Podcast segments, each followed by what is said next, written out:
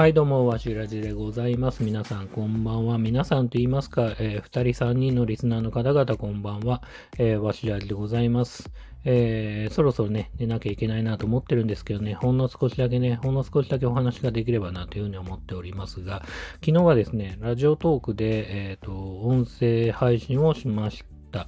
というのは、あの、ラジオトークはですね、えっ、ー、と、音声データを読み込んで、えっ、ー、と、配信ができないんで、まあ、基本的にはラジオトークっていうのは音声録音を一発撮りして、それを配信すると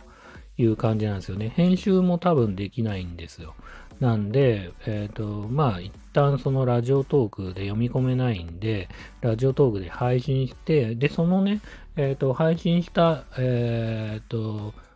音声に対して、えっ、ー、と、ダウンロードって一応ねボ、ボタンっていうか、まあメニューがあるんで、ダウンロードをして、でから、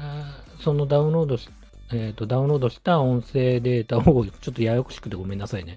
えっ、ー、と、スタンド FM でね、えっ、と、まあ読み込んで、えっ、と、配信できればいいなっていうふうに思ったんですよ。そうすれば基本的にはラジオトークで配信できるし、ラジオトークで配信できるってことは、イコールその、ポッドキャストとしても、例えば Amazon Music とか、えっ、ー、と、Spotify とかでも配信されて、かつ、えっ、ー、と、スタンド FM でも読み込めれば、データを読み込んで、スタンド FM でも配信できればいいなというふうに思ったんですけど、けど、ちょっと一個自分の想像と違ったのは、あの、ダウンロードのボタンあったんですけど、そのボタンを押すと、えっ、ー、と、ラジオトーク内での、その、ダウンロードであって、あの、なんだろうな、スマホに、えっ、ー、と、その音声データを読み込むわけではなかったって感じですね。なんで、ラジオトークのアプリ内にそういうデータをダウンロードしてるだけというか、うん、保存してるみたいな感覚で、実際はその外部データ的に利用できるものではなかったっていうんで、おお、マジかと思って。で、見てみた他の、例えば Amazon Music とかで、じゃあ仮に、えっ、ー、と、自分のね、あの、番組のね、やつを見てみたらどうなるかなと思ったら、ダウンロードってボタンあったんで、あ、マジかと思ってダウンロードできたと思ったら、そうじゃなくて、アナリティクスの Amazon Music 内の、その何回再生されてるかとかの、アナリティクスのその、えっ、ー、と、まあ、再生されてるのを確認できるデータの、その Excel データみたいなのがダウンロードできるって感じで、あ、音声データじゃないんだ、これ、と思って、まあ、またね、がっかりしたんですけど、まあ、今のところ自分が見る限り、ラジオトークで配信しながら、それを、その音声データをダウンロードっていうのは一旦できないっぽいな、っていうふうには思っています まあ、それはね、もうしょうがないなって。だったらもうラジオトーク一旦やめて、理想は、えっ、ー、と、なんか、そもそもポッドキャストで配信できる、あの、アプリを見つけたんで、それで一回今度実験的に配信してみて、それと、こっち、スタンド FM で配信するっていうのが、まあ理想かもしれないし、うーん、何がいいのかなっていうふうには思ってます。ラジオトークはもうダメかもしんねえな。スタンド FM でね、まあ、なかなか再生いかないっつって、わーっつって、なんだよっつって文句言ってて、ラジオトークがいいな、なんつって、あの、そっちにね、移ってみたんですけど、やっぱりスタンド FM はスタンド FM ね、予算はあるし、まあなんかあんまりこうコンテンツが充実してないと思うんですよ。正直ね、自分が例えば映画の話しても、似たような会話してる人ってすごい少なくて、ラジオトークの方がこうエンタメによってって楽しい話してる人いっぱいいるんだけど、けど、まあそれはそれでね、スタンド FM はスタンド FM で、その少数制じゃないけど、あの、まあ正直、その、なんだろうな、えっ、ー、と、自己啓発的というか、まあその、こん、なんつうかな、まあ、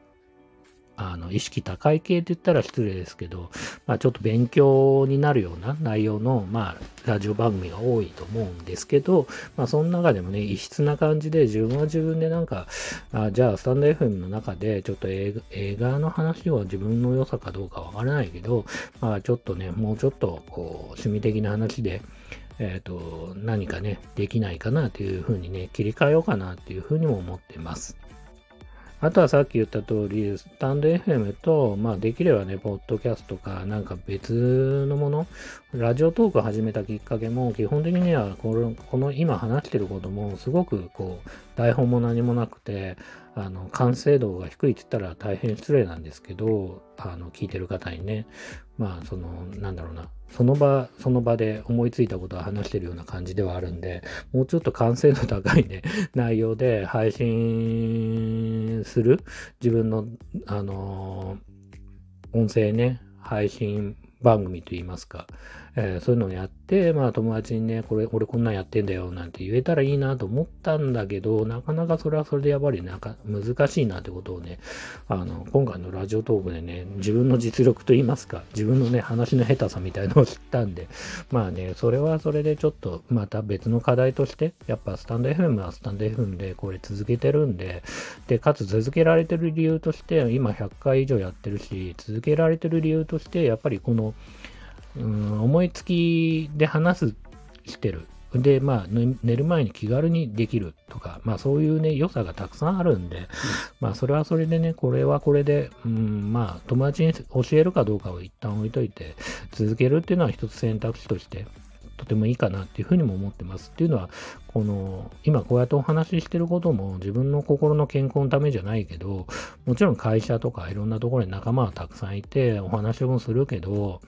えっ、ー、と、こうやって、まあ、ぶっちゃけ逆に言うと、友達にこんな話はしないわけで で、逆にこうね、ラジオ配信だったら独り言に近いから、こう、オチのないこんな話でも、まあ、知っててもいいっていう、逆になんか複雑ですよね。だって、あの、本当だったら友達にこそ、こう、適当な話をして、あの、知らない人に対してはちゃんとね、オチのある、まあ、質のいい話をするべきなのに、あの、ね、初めてお聞きくださってる方に対しても、なんかオチのない、このダラダラした話を聞かせるって、すごい不思議な現象ですけど、まあ、それはそれでね、まあ、あの、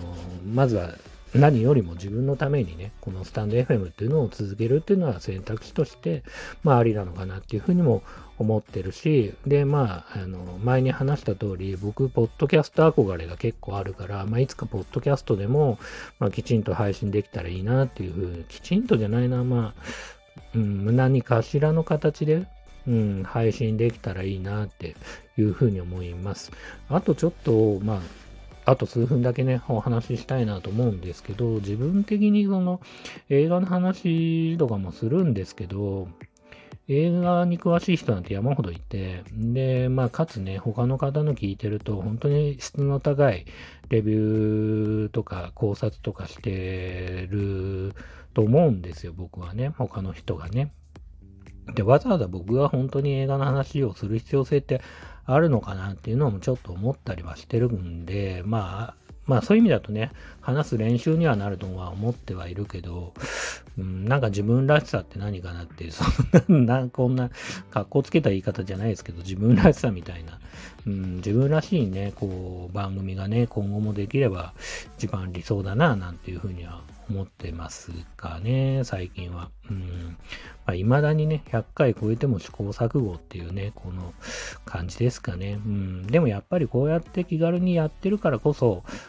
なんかトライアンドエラーじゃないけど、まあ、俺はこっちかなと思ったら、いや、こっちじゃないわとか、まあそういうね、トライアンドエラーとかで、まあ、PDCA じゃないけど、まあね、こう、いろいろ考えるながら前に進むっていうのは、まあ、そんな悪くないのかなっていうふうにも思ってます。今日はそんな感じですかね。まあ本当に中身のない話ですけど、もしね、本当に最後まで聞いてくださった方がいらっしゃったら、なら、本当にありがとうございます。感謝いたします。というわけで、えっ、ー、と、今日はこの辺にしたいと思います。えー、それではまたおやすみなさい。